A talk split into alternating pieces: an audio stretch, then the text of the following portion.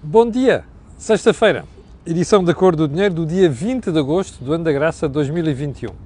Olha, a agenda hoje é brutalmente extensa e eu quero, eh, não posso perder muito tempo com os preliminares. Só vou recordar aqui duas coisas. Primeiro, hoje vamos continuar a ter o Corporate Vision, ou se quiser o Corporate Vision, que é um programa onde eu e o José Pedro Farinha, de Vision, uh, analisamos informação financeira e fiscal. E o que é que vamos uh, tratar hoje? Vamos tratar de killing costs, ou seja, como reduzir custos nas empresas. Não é uma questão de pessoal, são outros, são outros, uh, outros, outros itens, vale a pena você ver às 12 horas. Como sabe, aqui no canal, Dinheiro, no canal Acordo Dinheiro não vamos de férias e, portanto, hoje às 12 eu e o José Pedro Farinha vamos estar a analisar esta questão. Segunda questão, segundo ponto, lembrar que este canal tem uma parceria com a Prozis e, portanto, quando você for ao site fazer compras, tem, se quiser utilizar o cupom Camilo, na saída tem um desconto de 10%. E também quero recordar que hum, depois temos aqui umas campanhas especiais semanais, daqui a pouco vai, vou, vou pôr aqui a da, da, da próxima semana. Uh, perdão, da próxima semana, desta semana, assim é que é. Bem, então vamos lá um, ao período de ordem do dia porque há aqui muita coisa para dizer. Só um alerta, a rede não está assim grande coisa, mas é que se cair vou ter que recomeçar isto e provavelmente afastar-me aqui porque uh, uh, uh, o, o sinal não está aqui muito forte. Enfim, vamos lá para o período história do dia, vamos começar com e-voucher, uma invenção do governo por causa de, opa, vocês se gastarem em qualquer coisa relacionada com restauração e hotelaria ou turismo, uh, podem pegar, guardar uma parte do IVA e depois o IVA será até dentro de junho a 30 de agosto. Falei-lhe disso na semana passada, remember? Uh, e depois isto pode ser gasto de setembro até ao final de, do trimestre. Bom, na semana passada, seguindo aquilo que é a informação que o jornal é publicou, eu falei aqui do assunto para lhe dizer que o IVA estava a correr mal o governo tinha orçamentado 200 milhões de euros, perdão, e uh, o que sucedeu foi que até final de junho, ou princípio de julho, ou lá o que era, só se tinham acumulado 21 milhões. Portanto, ainda faltava uh, umas semanas até ao final do prazo, termina no final deste mês, um, e a coisa estava a correr mal. Eu, na altura, expliquei-lhe porquê. Até dá jeito ao governo. O governo fez isto desta maneira para fazer mais uma daquelas parangonas. Aliás, no meu artigo do Jornal de Negócios, hoje eu trato de exatamente estas coisas, mas numa outra perspectiva, que foi a história do programa Regressar. Uh, eu hei de explicar isso melhor na próxima semana. Um, que é aquela coisa de, ah, vamos fazer aqui um grande splash com a história de poupamos aqui uma parte do IVA, você gasta mais tarde não sei das quantas, vamos dizer que temos aqui 200 milhões de euros previstos para isto, depois os que está dos impostos uh, vem com aquela treta a seguir, ah, mas foi preciso fazermos mais. O governo está farto de saber que aquilo não vai chegar aos 200 milhões de euros. Bem, o que é que aconteceu esta semana? Ontem ficámos a saber que os livros escolares também vão contar para o e-voucher. Está a ver? Além daquela questão do IRS, que é despesas de educação. Ou seja, não preclude a hipótese de você utilizar isto no o preço dos livros uh, no IRS. Mas ainda pode acumular no e-voucher. Bem, dois dias antes, ou um dia antes, tínhamos chegado a saber, salvo erro pelo público, que afinal também a compra de discos e livros e a contar para o e-voucher. Pá, isto é uma maná, já viu? Primeiro, anuncia-se discos e o diabo 4 como se discos fosse uma coisa que se gastasse muito dinheiro hoje em dia. Está a ver a, a jogada, não é? Bem, e agora é os livros escolares. São os mãos largas estes rapazes, já reparou? Primeiro, quantos dias faltam até o, dia, até o fim do prazo? 10. Ok? Bom, segundo, Epá, isto é uma pipa de massa se gasta aqui, é? Porreiro, pá. Com papas e bolos se enganam os tolos, percebe? Primeiro, o governo precisa de melhorar um bocado o número que vai dizer, afinal eh, foram tanto, que é para o pessoal não dizer, pá, isso é uma miséria, 21, 30, 35 milhões de euros, isso é uma miséria, percebe? Vocês fizeram de propósito. Agora, a correr, aumenta-se este número e vem-se dourar a pílula que é para mostrar às pessoas que o governo está muito preocupado com isto. Não está nada o governo não tem dinheiro, não dá jeito se faça isto, está a perceber? Mas propaganda, como eu costumo dizer, é o nome do meio de António Costa, não é? António Propaganda Costa. João, mãos de tesoura, propaganda, leão. Também serve. Ou então, António Mendonça, propaganda, Mendes. Não é? O Estado dos Impostos. Adiante. Bem, Um, ponto seguinte. Um, ontem li uma coisa que me deixou estarrecido, mas verdadeiramente estarrecido. E o que é que foi? O Jornal Público, vocês já sabem que nós aqui, quando temos criticar e elogiar, é tudo. Tanto o meu setor como outra coisa qualquer. Ontem o Jornal Público, aliás, ontem, o, o Jornal Público publicou um artigo de um médico anestesiologista chamado Pedro Girão, que, que publicou no público um artigo chamado Uma vacina longe demais. Uh, o público ontem retirou este artigo. Já tinha publicado, retirou este artigo. E justificou essa, esse retirar com tom desprimoroso que o artigo usava, desprimoroso e supérfluo, uh, usado em relação a várias personalidades da nossa vida pública, estou a citar, pelo seu teor, uh, que de forma velada e, também, e, em alguns casos explícita, tende a instigar a ideia de que a vacina contra a Covid-19 é, entre aspas, uma experiência terapêutica sem uh, validade científica. E o público diz que cultiva e estimula a diferença de opiniões, que alimenta as sociedades democráticas, mas diz que há padrões e valores que não podem ser cedidos em nome do pluralismo. Eu estou espantado. Então, espera aí. Uh, a diferença de opiniões estimula as sociedades democráticas, mas depois vem dizer que há valores e padrões. Isto é um artigo de opinião. Eu vou-lhe dizer uma coisa. Como sabe, eu não sou negacionista. E como, como não sabe, eu tenho um desprezo profundo para quem vem com a história de tretas sobre vacinas, ok? Eu não sou cientista e confio nos cientistas. Tenho um olhar crítico, mas não me substituo aos cientistas. E a verdade é que as vacinas, desde que foram inventadas, salvaram milhares de milhões de vidas. Ouviu bem? Milhares de milhões de vidas. Esta, com mais ou menos solavancos, com mais ou menos dúvidas, também vai salvar milhões de vidas. O que a gente não pode ter é a gente que contesta isto por pancada. Eu sei que também há médicos nisto, mas agora a questão não é essa. A questão é o público não pode, depois de reconhecer que a diferença de opiniões é que alimenta as sociedades democráticas, fazer censura, porque isto é censura. Eu não gosto do artigo, mas caramba, aqui é que eu não tenho nada a gostar. Aqui é, o fundamental é eu tenho de respeitar a, di, a diferença de opiniões. Não posso publicar uma coisa hoje e vou correr de despublicar a seguir porque, entretanto, tenho um horror de críticas em relação ao assunto. Não, opinião é opinião. Opinião é o sal da democracia. Bom, parece que não é a primeira vez que acontece na imprensa portuguesa. Enfim, um, ontem ouvimos a doutora Graça Feitas, ponto seguinte, reconhecer na televisão que o autoagendamento está abaixo das, das expectativas. Uh, deu lá algumas justificações uh, das férias e não sei quantos, que foi um argumento usado pelo visualmente Gouveia Melo ontem, também numa entrevista à RTP, no telejornal, e depois numa entrevista à, à Patrícia na SIC Notícias, a partir das 10 da noite. Um, eu, é verdade, as férias uh, afetam isto, e as férias estão a ter um impacto grande nesta questão do agendamento. Mas eu gostava de lembrar a doutora Graça Feitas, à DGS, que isto não é só férias.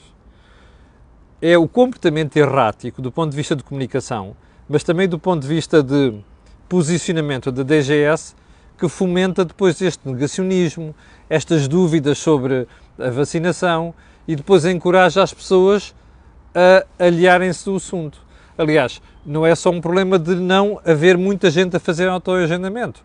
É uma coisa mais grave, que é gente que, uh, que não aparece por simplesmente depois de ter sido convocado nos postos de vacinação. Ora, isto tem muito a ver com a descredibilização do DGS e do processo. E isto só não é mais grave porque a Task Force e o Gouveia e Melo estão a fazer um trabalho notável, não é? Como sabe, hoje o Governo prepara-se a fazer mais um brilharete, convoca um Conselho de Ministros Extraordinário que é para dizer assim, ah, afinal, cumprimos o objetivo de 70% da população vacinada, com duas doses, uh, duas semanas antes do previsto. E, portanto, vamos antecipar de setembro para agora mais um passo no desconfinamento. Já percebemos que as máscaras não vão ficar fora disto e essa conversa toda. Mas a questão não é essa. A questão é o desconfinamento vai dar mais um passo antecipadamente porque a Task Force fez um trabalho notável.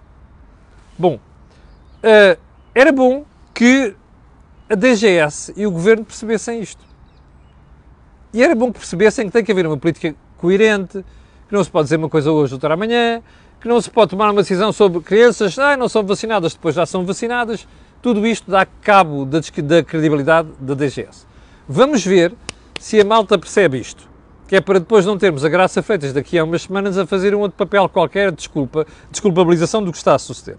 Bem, outro ponto, já lhe recordei aqui, vamos ter o Corporate Vision deste mês a partir das 12 horas e vamos diretamente para uh, os assuntos de hoje. Então, entre os quais mais uma treta de propaganda que eu já lá vou a seguir. Eu gostava de começar o programa de hoje na parte mais séria, mostrando-lhe isto. Está a ver esta imagem? Isto é a imagem desesperada de uma mãe que pega numa criança de colo e a faz passar por cima dos muros que cercam o aeroporto de Cabul. Isto é de partir o coração. Quem estava presente, vídeos filmados com o telemóvel, jornalistas presentes, ainda há jornalistas heróicos que se mantêm no Afeganistão, um, a dizer que houve mães que atiraram os bebés por cima do muro, caíram em cima da arame farpado. Esta imagem que aqui está é de uma criança afortunada, apesar de tudo, porque a mãe consegue entregá-la nos braços do militar americano. Isto é uma coisa de partir o coração. Eu nunca na minha vida, mas nunca, e já vi muita coisa e tenho muita experiência de jornalismo, nunca pensei ver uma coisa destas. Isto é o resultado da estupidez americana, percebe? Estupidez americana. Isto é a consequência de termos chegado a uma falta de planeamento, falta de tino em relação ao que, estava a ser, que está a ser feito. Eu ontem estive a ver os relatos de algumas publicações internacionais sobre Cabul e sobre o Afeganistão. E dei-me conta que há milhares ainda de pessoas, mas milhares de pessoas que estão para trás. Que não é só quem colaborou com o novo regime do Afeganistão, deposto agora, e que provavelmente vão ser passados pelas armas. Aquela gente está a dar a ideia de que mudou, não mudou porra nenhuma. Os tipos são sanguinários. E isso vai se ver nas próximas semanas. Mas o que é grave nisto é que há cidadãos europeus cidadãos de outras nacionalidades, australianos, indianos e americanos por trás das linhas, das linhas dos talibãs. Bem, eu suspeito que isto é o princípio do fim do Sr. Biden. Eu suspeito. Porque isto não vai correr bem. E ainda me tenho idade. Eu não, eu, não, eu não sou jornalista de internacional, mas já era crescidinho em 1979.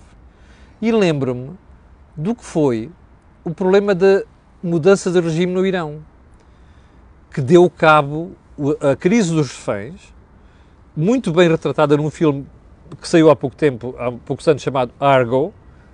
A crise dos reféns deu cabo do presidente Carter e facilitou o aparecimento do Sr. Reagan, que depois acabou por ser um excelente presidente. Bom, eu suspeito que isto vai custar a imagem do presidente Biden e acho que é o fim dele. Suspeito eu, o princípio do fim dele. Mas enfim, nunca pensei que ele conseguisse chegar a este ponto. Enfim, vamos lá então ao programa de hoje. Eu estava hoje para começar com a TAP. É? Como você sabe, ontem houve mais uma carta enviada para Bruxelas, onde o Governo já fez, e a TAP já teve que reconhecer que vão fazer uma série de coisas que não queriam fazer. Mas enfim. Mas vamos começar por outra coisa, que hoje de manhã, ou esta madrugada, como estava a deitar, apareceu uma informação do Expresso, que era a segunda parte da entrevista do Sr. Primeiro-Ministro António Costa. Eu confesso que só li três ou quatro coisas daquela parte que me interessava da entrevista, ainda não li o resto e ia ter a oportunidade de comentar eh, na segunda-feira. Mas a parte que me interessa é o governo. O Primeiro-Ministro diz que está a estudar, o governo está a estudar a descida do IRS. E a pergunta que eu faço é: isso é mesmo verdade? Não, não é.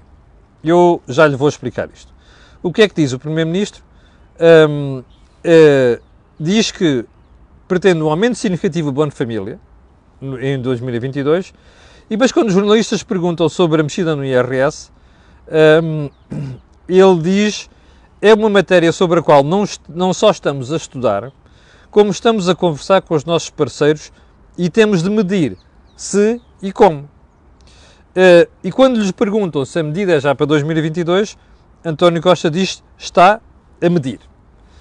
E finalmente, para, para colmatar tudo isto, diz assim: se me disser que vamos adotar uma única medida, posso escolher se vou mexer nos escalões, se vou aumentar as deduções para todas as crianças, se me disser que ambas são necessárias, então tenho de compatibilizar o quadro orçamental.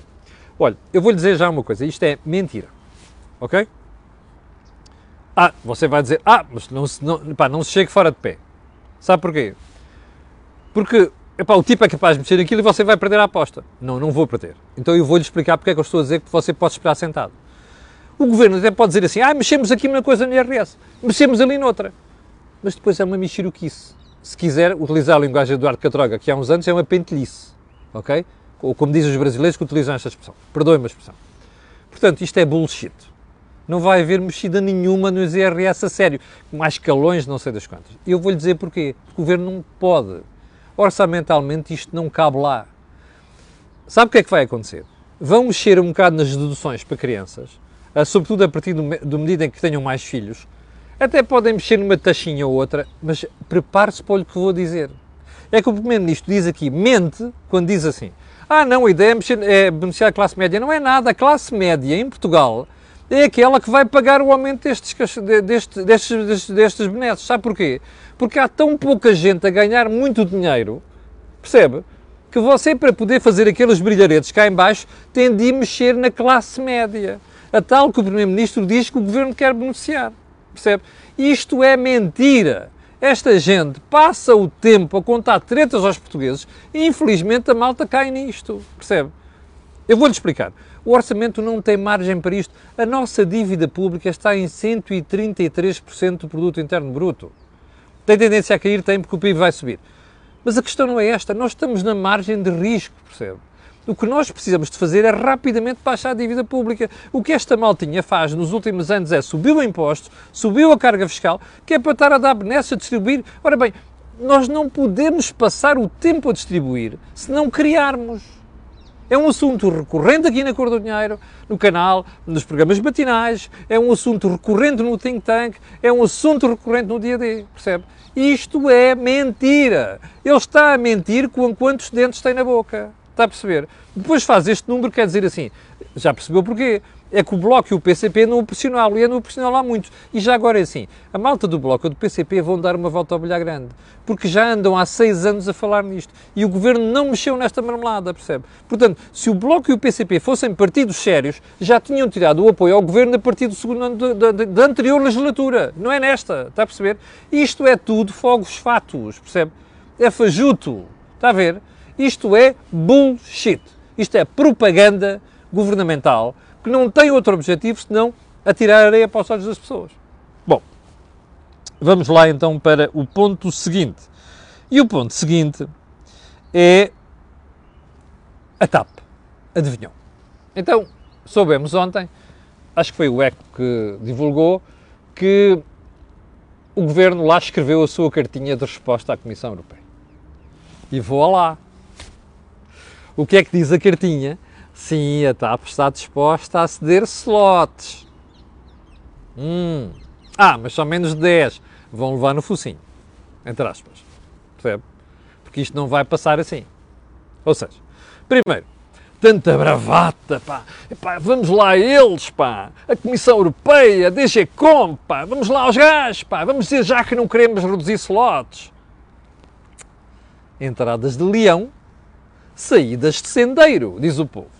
Ora, aqui está perfeitamente o retrato. Primeiro, já engoliram que vão ter que reduzir slots, e vão mesmo.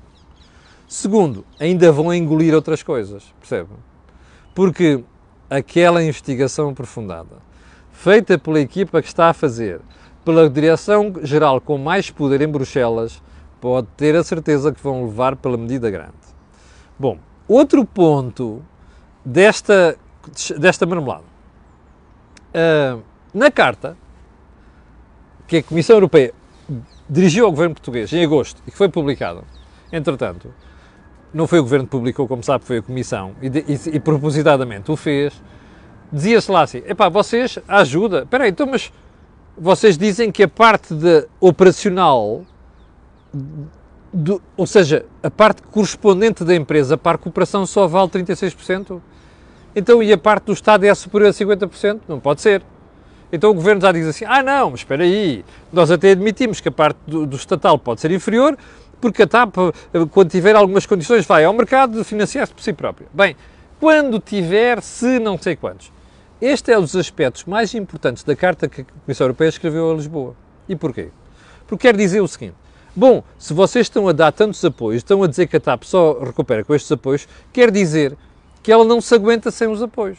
Ora, uma das condições base das ajudas do Estado é dizer assim às empresas: meus senhores, vocês vão receber estas ajudas, vão ter que aplicar estes remédios, mas a condição principal é vocês aguentam-se nas canetas depois sozinhos, sem novas ajudas do Estado?